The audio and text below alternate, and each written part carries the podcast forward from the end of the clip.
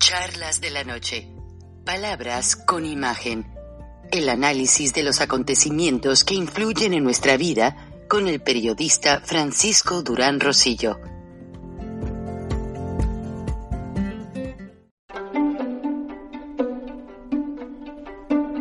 Frank Durán Rosillo eh, te saluda y los saluda a todos ustedes, su amiga María Celeste Raraz, para invitarlos a que se suscriban a mi canal de YouTube María Celeste Raraz, tal como mi nombre, donde les informo todas las semanas eh, sobre entrevistas que tienen un tema que ayuda a mejorarnos como personas y de paso son interesantes. Las pueden encontrar en mi canal de YouTube, así que los espero. Y se suscriben gratis.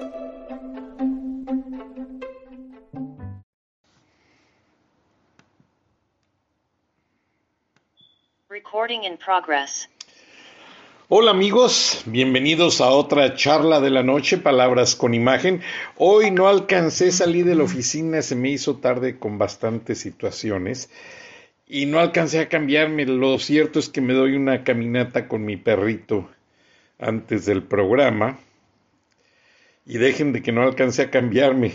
Voy a hacer la caminata después del programa pero antes son ustedes porque la audiencia en vivo de las nueve estaciones que nos escuchan y nos sintonizan, pues realmente tenemos un compromiso muy vívido con ellos, porque por ellos empecé cuando estuve yo en, en el grupo Cox Media, y con ellos sigo y pues ha sido realmente algo maravilloso poder decir que esta gente de nueve estaciones rurales eh, ha sido muy leal.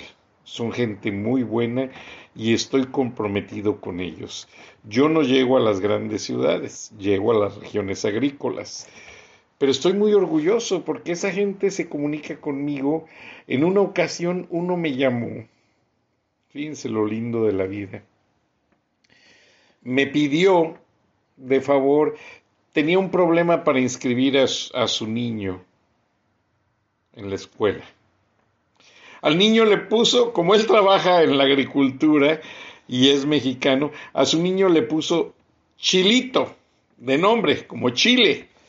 Bueno, pues cada quien tiene la libertad de llamarle a sus hijos como quiera, la verdad. Me dio mucha gracia, pero el niño tenía un problema para inscribirse por el nombre me llama y me da los teléfonos de las, de las oficinas, logro hacer el trámite, logro que inscriban al niño y todo bien, bendito Dios. Bueno, al poco tiempo me llega una cajita por correo, cosa que no me gusta que hagan la audiencia, y me regalaron este paisano y su esposa un reloj un reloj muy bonito, Seiko, de energía solar, que conservo con mucho aprecio. Y aprovecho el tema para decirles, no necesitan mandar nada. No soy rico, pero no me gusta pedir a través del programa, no, no me gusta que la gente sienta ese compromiso. El compromiso entre usted y yo es que yo les diga la verdad y que ustedes la escuchen y actúen porque nos están comiendo el mandado. Sí. Perdón, este programa, como se los digo, es en vivo. Y lo que les quiero pedir en este momento es que escuchen muy bien la siguiente declaración, que es algo bastante importante, ya que estamos hablando y dándole cámaras y micrófono de charlas de la noche a Lorenzo Córdoba, director del INE o presidente del INE, no sé cuál sea el cargo. Permítanme un segundo, déjenme desconectar las líneas de los teléfonos, que tengo aquí tres teléfonos y se mete mucho ruido. Bueno, el señor Lorenzo Córdoba hizo una evaluación con miras a la revocación de mandato. Tan polémica, ya sé que mucha gente no quiere ni saber de la, de la revocación, pero yo les digo sin temor equivocarme lo siguiente. Nosotros no queremos saber de la revocación y no volvemos a saber de la democracia y la libertad de México. Es consejero presidente, el doctor Lorenzo Córdoba, consejero presidente de una familia de tradición de abogados, ¿eh? y el papá del doctor Lorenzo Córdoba fue catedrático de la UNAM. Y curiosamente fue el catedrático que le dijo al Andrés Manuel López Obrador cuando estaba pues pasando los años ahí para hacer la carrera, que estaba como un, se me olvidó, usan una palabrita en México, un buque, no recuerdo ya cómo les llaman, porque yo hice mi carrera en cuatro años y medio, yo sí no me tardé, la acabé cuando tenía que acabarla, tuve un pequeño lapso de atraso porque falleció mi papá en el último año y tuve que regresar, pero mi carrera de comunicaciones cuatro años y media eh, y medio, mi carrera de ingeniero en cinco años y me gradué de las dos y gracias a todo el, equipo académico tengo mis títulos. Pero escuche con mucha atención lo que dice el doctor Lorenzo Córdoba, porque es muy importante, y avisen a sus familias, pásenle este programa a su familia, no por mí, sino por lo que dice Lorenzo Córdoba. Adelante, vamos a escucharlo.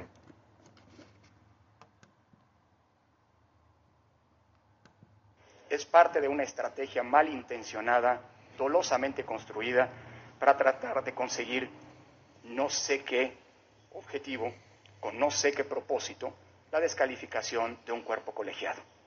Agradezco a mis compañeras y mis compañeros por lo que, porque lo que aquí se ha evidenciado son las falacias de esas estrategias que, sin lugar a dudas, implican un desapego democrático muy importante y constituyen, como se ha dicho por parte de mis compañeros, una profunda falta de respeto a este órgano colegiado y por ende una profunda falta de respeto también en ese sentido a la Constitución. El INE no es su presidente, el INE no es un consejero, el INE es su Consejo General y somos miles y miles de ciudadanos y ciudadanos mexicanos quienes integran la estructura del instituto, pero también quienes trabajan de la mano de su instituto para que los procesos democráticos se realicen. Quería pruebas. Aquí están las pruebas. Las acabamos de escuchar y por eso agradezco mucho el hecho de que el Consejo General, como decía la consejera Favela, a pesar de nuestra pluralidad de puntos de vista, cuando se trata de compromiso democrático, trabaja como un único cuerpo. Decir que la revocación de mandato va y va muy bien no es solo un eslogan institucional que alimenta la potente estrategia de, difusión institucional. La revocación de mandato va y va muy bien porque avanza en tiempo y forma, como lo evidencia este informe. Un informe que permite constatar ese hecho para quien lo quiera ver. Por supuesto, para quien tenga otras intenciones, probablemente oscuras, claramente malintencionadas en términos políticos y sin duda faltas de compromiso democrático, lo evidente nunca va a resultar claro. La revocación de mandato va y va muy bien gracias a la renovada y poderosa alianza entre la ciudadanía y su INE. No podríamos explicar de otra manera el hecho de que, a pesar de todos los intentos de boicot que desde el inicio de este proceso se han venido presentando por quienes presuntamente lo, piden, lo piden, lo demandan, hoy la revocación va gracias a esa poderosa alianza que decía que el INE tiene con la ciudadanía. ¿Cómo explicar que de los 200 casi 90 mil ciudadanas y ciudadanos que necesitamos para integrar las casillas, más de 660 mil personas han aceptado, son aptas y se han capacitado ya en una primera etapa para hacer realidad, junto con su INE, este primer ejercicio de democracia participativa de revocación de mandato. Las cifras son evidentes. Hablemos con datos, no con rollos ni con falacias para hacer afirmaciones.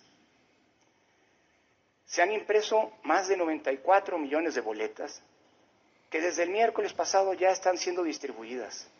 Y por cierto, aprovecho esta generosa oportunidad que ha abierto el debate el representante Morena para reiterar a la ciudadanía la falsedad, con todas las letras, falsedad de los dichos de quienes dicen que no habrá el número suficiente de boletas en las mesas de casilla. Eso es una falacia. Cada casilla tendrá el número de boletas correspondiente al número de ciudadanos enlistados en ellas para votar. Quien diga lo contrario, seamos honestos, miente, ni más ni menos. Se dice que el INE no quiere la difusión de la revocación, no está difundiendo la revocación de mandato. Probablemente es tiempo, señores diputados, de dejar de escucharse a sí mismos y encender por algún momento la radio la televisión para poder constatar la poderosa campaña de difusión que se está haciendo. Quien diga lo contrario, miente. El INE está organizando, y a partir del 25 de marzo, 275 foros de discusión sobre la revocación de mandato a nivel nacional tres federales, tres nacionales, 34 estatales y 238 distritales. Entiendo que hay quien acaba de llegar a esta herradura y no conoce la historia de esta institución o conociéndola busca ignorarla dolosamente. Nunca en la historia de la organización de una elección el INE y antes el IFE había organizado tantos foros o debates de discusión como va a organizarse para la revocación de mandato. Quien diga lo contrario miente. Se dice que el INE no está difundiendo la ubicación de las casillas, que lamentablemente por culpa del Poder Legislativo de la Cámara de Diputadas y Diputados, y aquí tenemos dos exponentes que son también responsables de ese hecho, no pudo concretarse la instalación de las 161 mil casillas y tampoco porque el Poder Ejecutivo generó los recursos necesarios. Pero todas las listas de las casillas, y tal vez vale la pena de nuevo, en lugar de escucharse a sí mismos, leer los documentos que se aprueban en este Consejo, están siendo difundidas puntualmente conforme al plan y calendario de la revocación de mandato. Desde el 14 de marzo, los 300 consejos distritales comenzaron la publicación en lugares públicos de los listados de ubicación de las casillas de manera preliminar. Datos, no rollos. 14.459 listas de ubicación de casillas están siendo colocadas, están ya colocadas desde hace varios días en ayuntamientos, escuelas, eh, eh, juntas y oficinas municipales del INE, oficinas de los organismos públicos locales electorales, oficinas públicas distintas a las de los OPLES, bibliotecas, mercados, plazas públicas, oficinas municipales. Entiendo que haya quien no lo conozca, pero señores representantes, ustedes conocen esto, tienen los datos, infórmenle a sus superiores que si están preocupados por la ubicación de las casillas pueden ir a todos esos lugares. Dice el diputado Hernández, adelanten la publicación del listado definitivo. El 28 de marzo se va a publicar porque así lo establece el plan y calendario. Dato, en, julio, en, junio del año pasado se publicaron la ubicación definitiva de las casillas el primero de junio, seis días antes de la elección. Ahora se va a publicar el 28 de marzo, 13 días antes de la elección. Termino. Quienes presuntamente quieren y promueven la revocación de mandato, paradójicamente, como podemos ver aquí, son quienes parecen obsesionados por boicotear el trabajo de organización de este ejercicio, construyendo narrativas falaces y difundiendo, como acabamos de escuchar hace apenas unos minutos, noticias falsas. Mentir es engañar, es una manera más de hacer trampa. La gente está cansada de los tramposos. No descarrilen este proceso porque ahuyentarán a la ciudadanía de las urnas.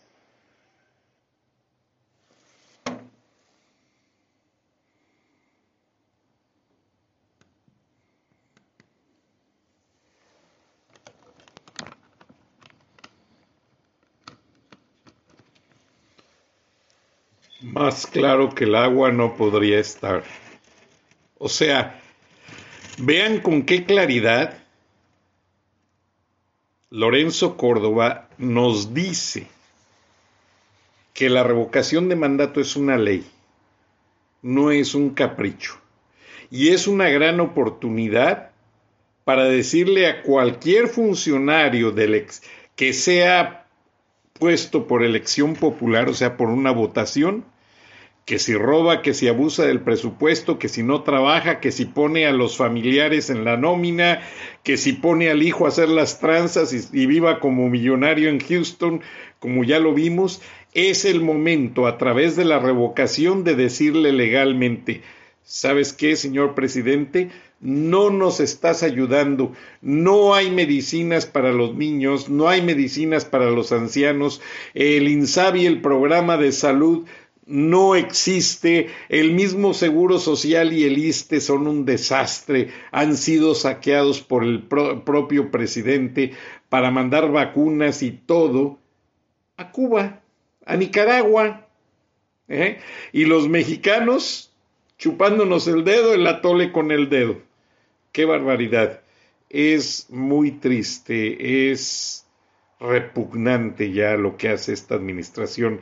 Manuel Bartlett, su hijo, vendiendo equipos respiradores usados. Y los que le mandó Donald Trump los triplicó de precio. Donald Trump mandó equipos respiradores nuevos.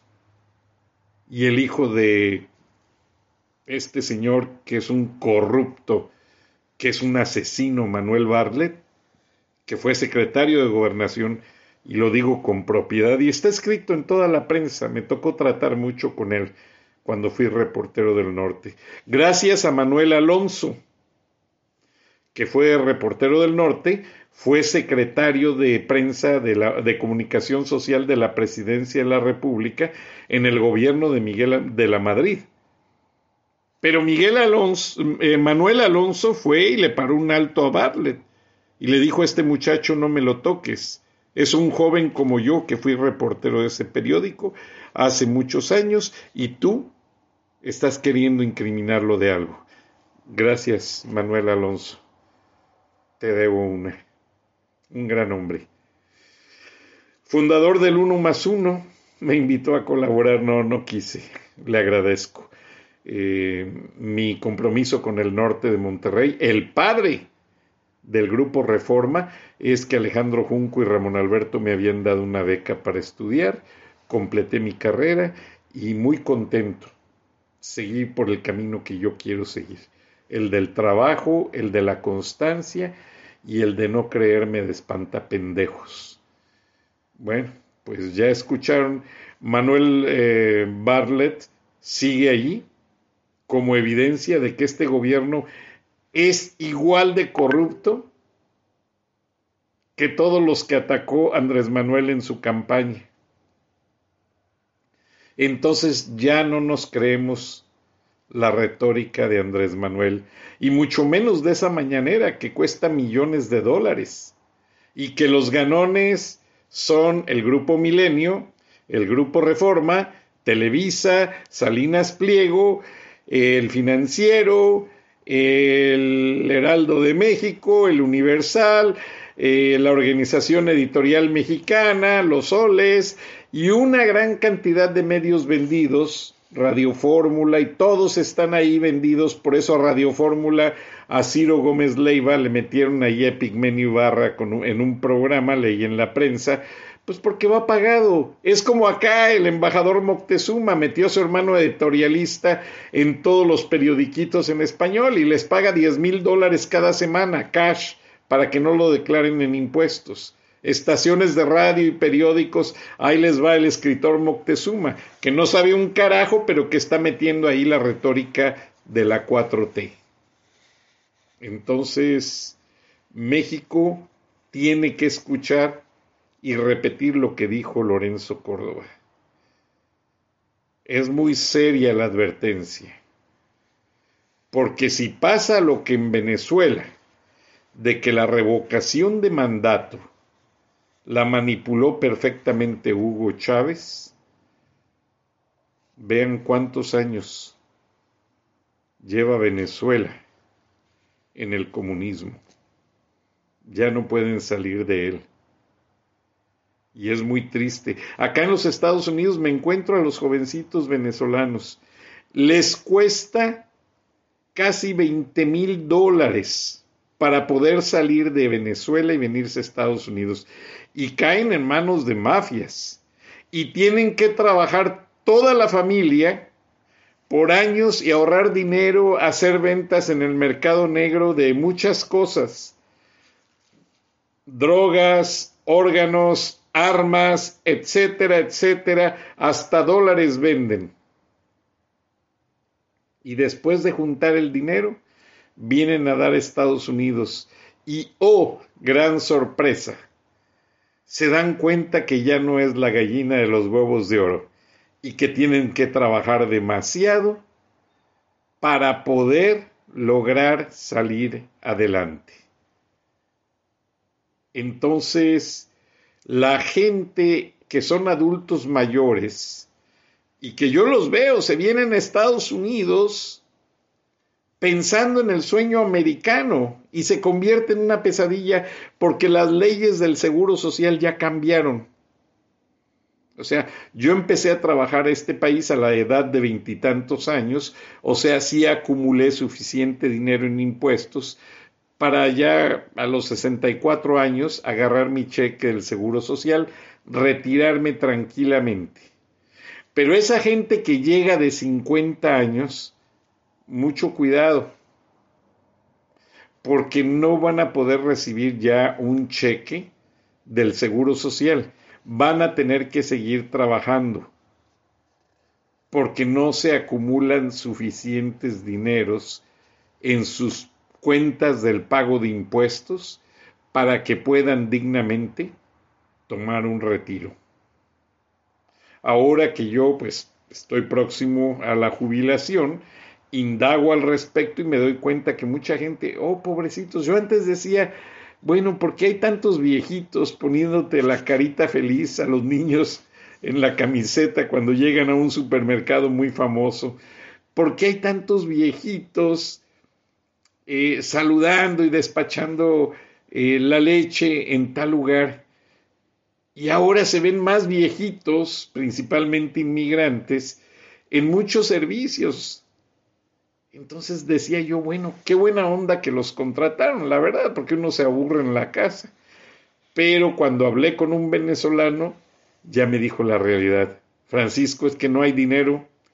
El gobierno no nos, nos ha negado, quieren que paguemos impuestos, pero nos, niegan el derecho al seguro social porque debemos mínimo trabajar 30 años continuos y reportar impuestos para poder recibir un cheque. Entonces, escúchelo bien y apréndalo. Porque la ley del seguro social ya cambió. Por ejemplo, mi hijo nació en, mil, en los noventas, a mediados de los noventas, él ya no va a recibir cheque del seguro social. La ley cambió para él. Ironías de la vida, llevo más de 30 años pagando impuestos, a ver si no me muero antes, si ni siquiera disfruto de un chequecito, porque así sucede, son cosas de la vida. Y agradezco a una enfermera rusa del centro del centro de infusion del Northside aquí en Alfareta, que su mami hace estas gorras tejidas para todas sus pacientes de cáncer y sus esposos. Cada día la porto en mis caminatas con mucho orgullo, con mucho agradecimiento me pidió que no dijera su nombre porque toda la gente que recibe un tratamiento la conoce y no a todos les puede hacer las gorras. Pero bueno, Marina, gracias. Y ella no está de acuerdo con Putin. Ella condena lo que hace Putin. Gracias por mandarme otra gorra para los días especiales. Yo a cambio les llevé libros que yo he escrito a, la gente que va a tomar las infusiones y pese a que ya no tengo excusa para ir, les mando un saludo, les agradezco todo lo que hicieron por el ser más querido de mi vida. Nos vemos y nos escuchamos mañana. ¿Qué les parece? Porque yo tengo que llevar a caminar a mi perrito. Buenas noches, buenos días en las Islas Canarias que me reclaman el saludo y en los 29 países donde nos escuchan a través de Spotify. Gracias. Sigan pasando el programa porque queremos revelar toda la corrupción de López. Por ahí viene otra investigación bien interesante que no se pueden perder. Hasta entonces. Recording stopped.